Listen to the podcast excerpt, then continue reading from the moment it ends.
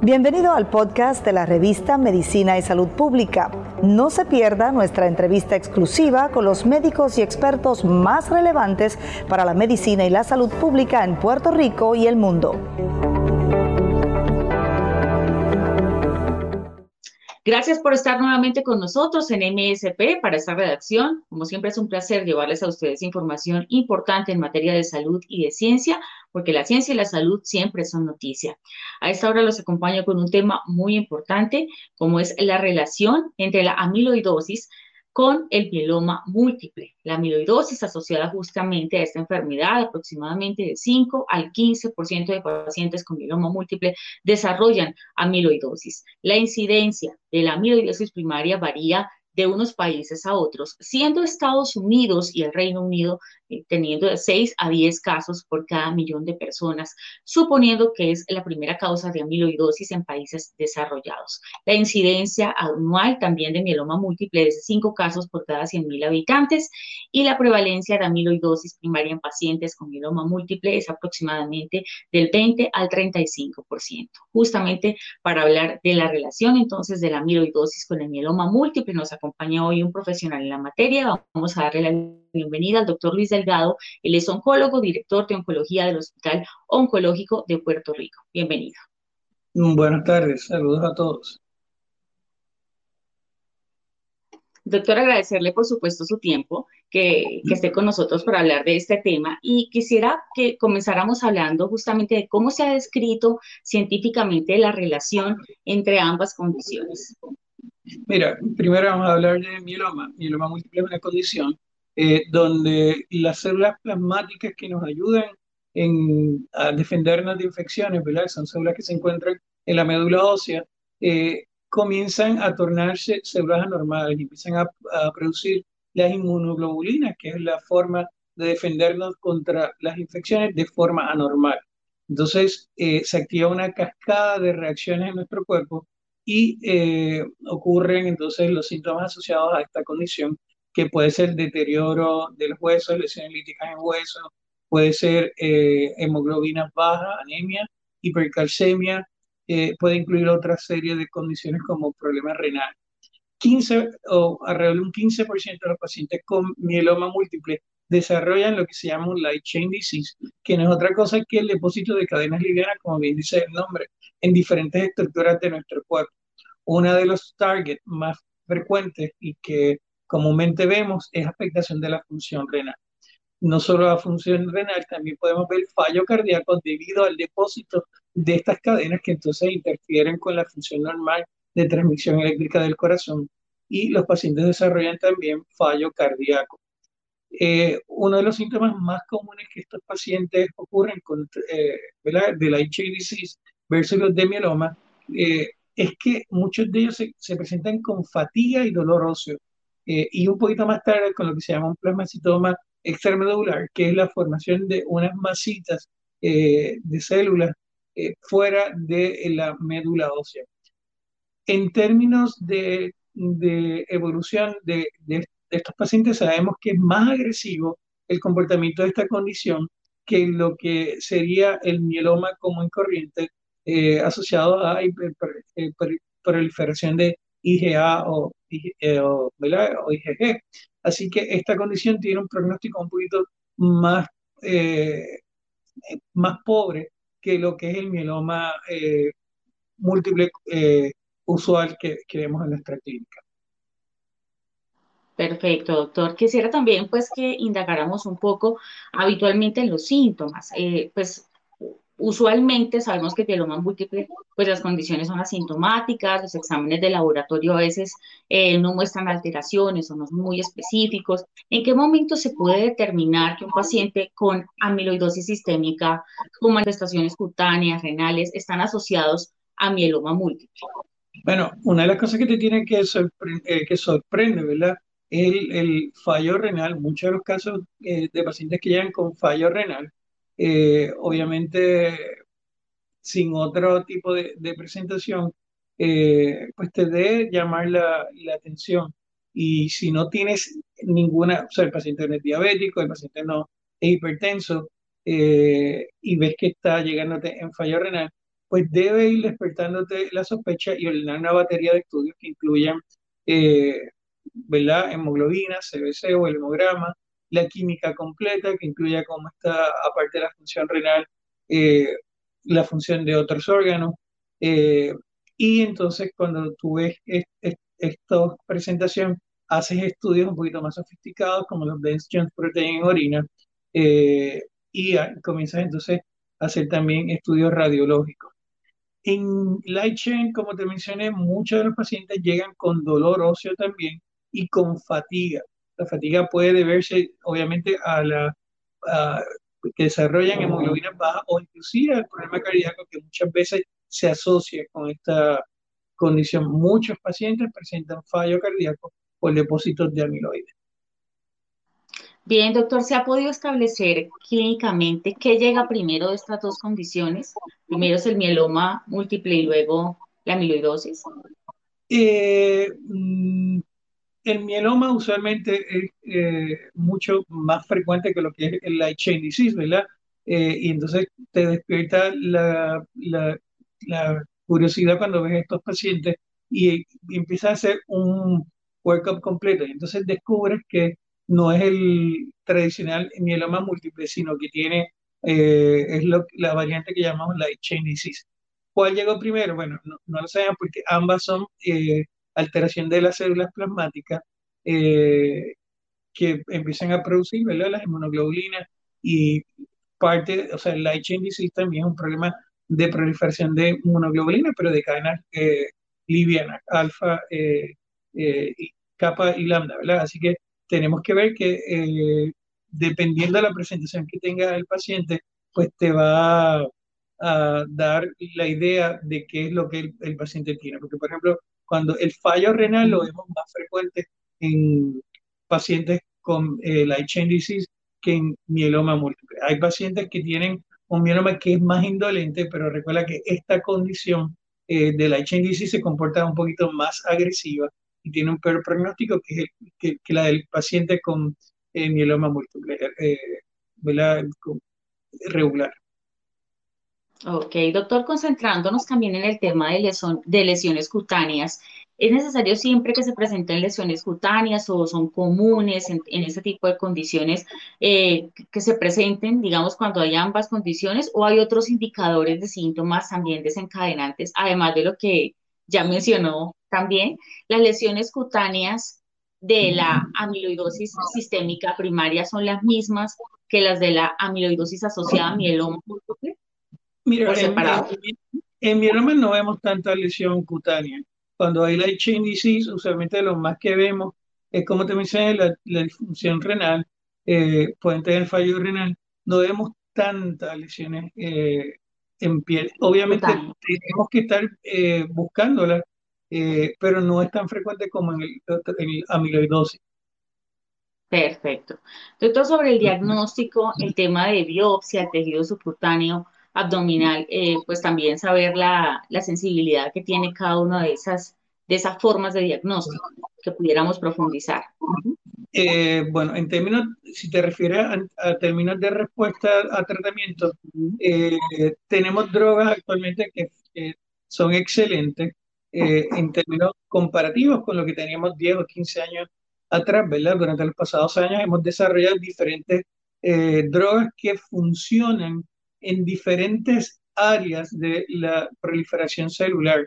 Tenemos desde los inhibidores de proteasomas, tenemos eh, anticuerpos monoclonales, tenemos eh, eh, inmunoterapia y tenemos este, recientemente hay reportes de unas drogas que son los CAR que funcionan muy bien en mieloma múltiple. Muchos de los pacientes que también tienen la HNDC responden a estos tratamientos, incluyendo el, el, el bortezomib, el que es una de las drogas que más efectiva y que aumenta la respuesta clínica y la sobrevida de los pacientes con light Hablando justamente, doctor, de la sobrevida de estos pacientes y el tratamiento, digamos, en cuanto a medicamentos. En algunos informes médicos eh, vemos que la amiloidosis asociada a mieloma múltiple se ha utilizado, pues, medicamentos como melfalán o corticoides también en algunas cantidades con resultados positivos. Sin embargo, el pronóstico no es tan alentador. Hay pacientes que pueden llegar a tener una sobrevida de 12 meses o cuál, cuál podría ser la sobrevida y de qué depende. Mira, en, como te mencioné, los pacientes con HLISIS tienen una prognosis más pobre que el de mieloma eh, múltiple regular. Los pacientes de mieloma múltiple ahora mismo tenemos muchísimas terapias como las que te mencioné y que actúan en diferentes partes del ciclo de proliferación.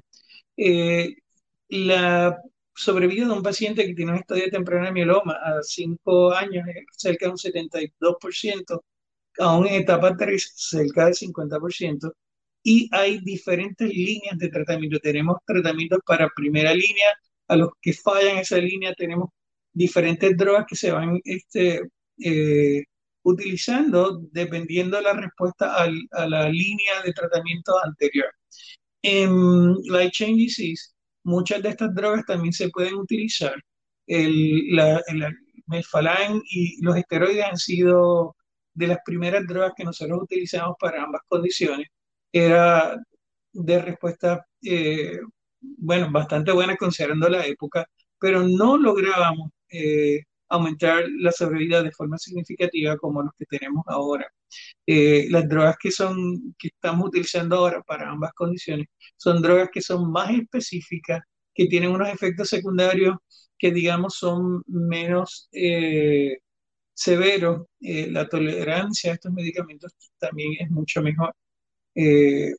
así que la sobrevida sigue siendo, comparándolo el HNDC versus el mieloma, más pobre, el pronóstico es más pobre para el disease, pero sí responden. Estamos hablando de un paciente eh, que tenía, si, no se trata, una sobrevida de menos de 12% versus si tú lo tratas el doble, ¿verdad? Con drogas como el, el Velkit, ¿verdad? Que lo duplica casi un 26-30% eh, versus no hacer nada. Los esteroides siempre han sido eh, pieza clave en los tratamientos de eh, discrasias de células plasmáticas.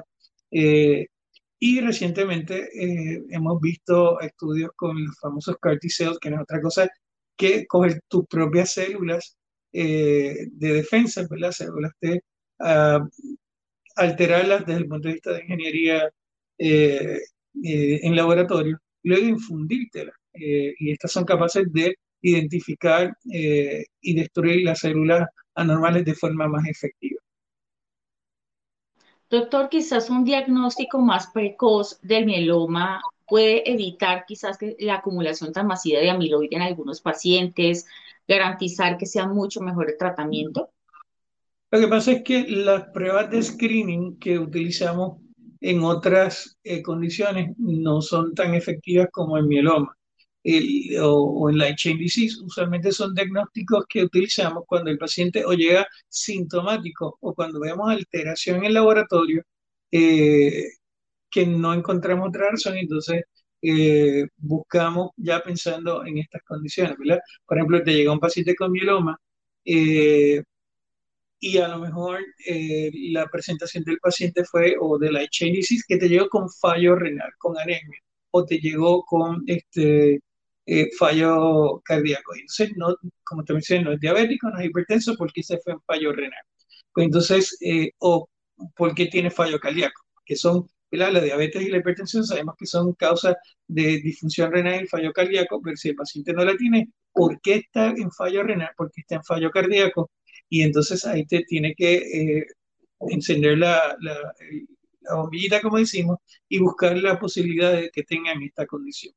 Hay pacientes de mieloma múltiple que llegan temprano, que son asintomáticos eh, y que mm, aún llegando temprano, eh, pues, pues, tienen la condición. Lo que pasa es que no es una urgencia tratarlos. El light chain disease usualmente no llega con síntomas y como te mencioné, eh, llegan usualmente con este cansancio, con el dolor óseo significativo, con esta fatiga, eh, llegan por síntomas, no en el caso de mieloma múltiple. En el caso de mieloma múltiple, puede ser que te llegue con síntomas, pero hay algunos casos donde el paciente tiene la condición, pero no tiene tantos síntomas asociados a la misma. Claro. Doctor, y justamente sobre los efectos secundarios, usted dice que en la actualidad, pues la medicación, digamos, permite que no hayan tantos efectos para los pacientes, que haya una mejor calidad de vida para ellos. ¿Podemos profundizar un poco acerca de este, de este tema, de los efectos secundarios, quizás algunas contraindicaciones? Mira, hace 20 años atrás probablemente lo que teníamos era infusión de quimioterapias corrientes, ¿verdad? Se utilizaba el melfalán, se utilizaba el esteroide de forma oral. Teníamos un poquito de pobre compliance con el melfalán, no era fácil de que el paciente se lo tomara. Así que aunque la droga tuviera un efecto positivo, no era eh, inusual que los pacientes no fueran tan compliance, cumplidores con su terapia.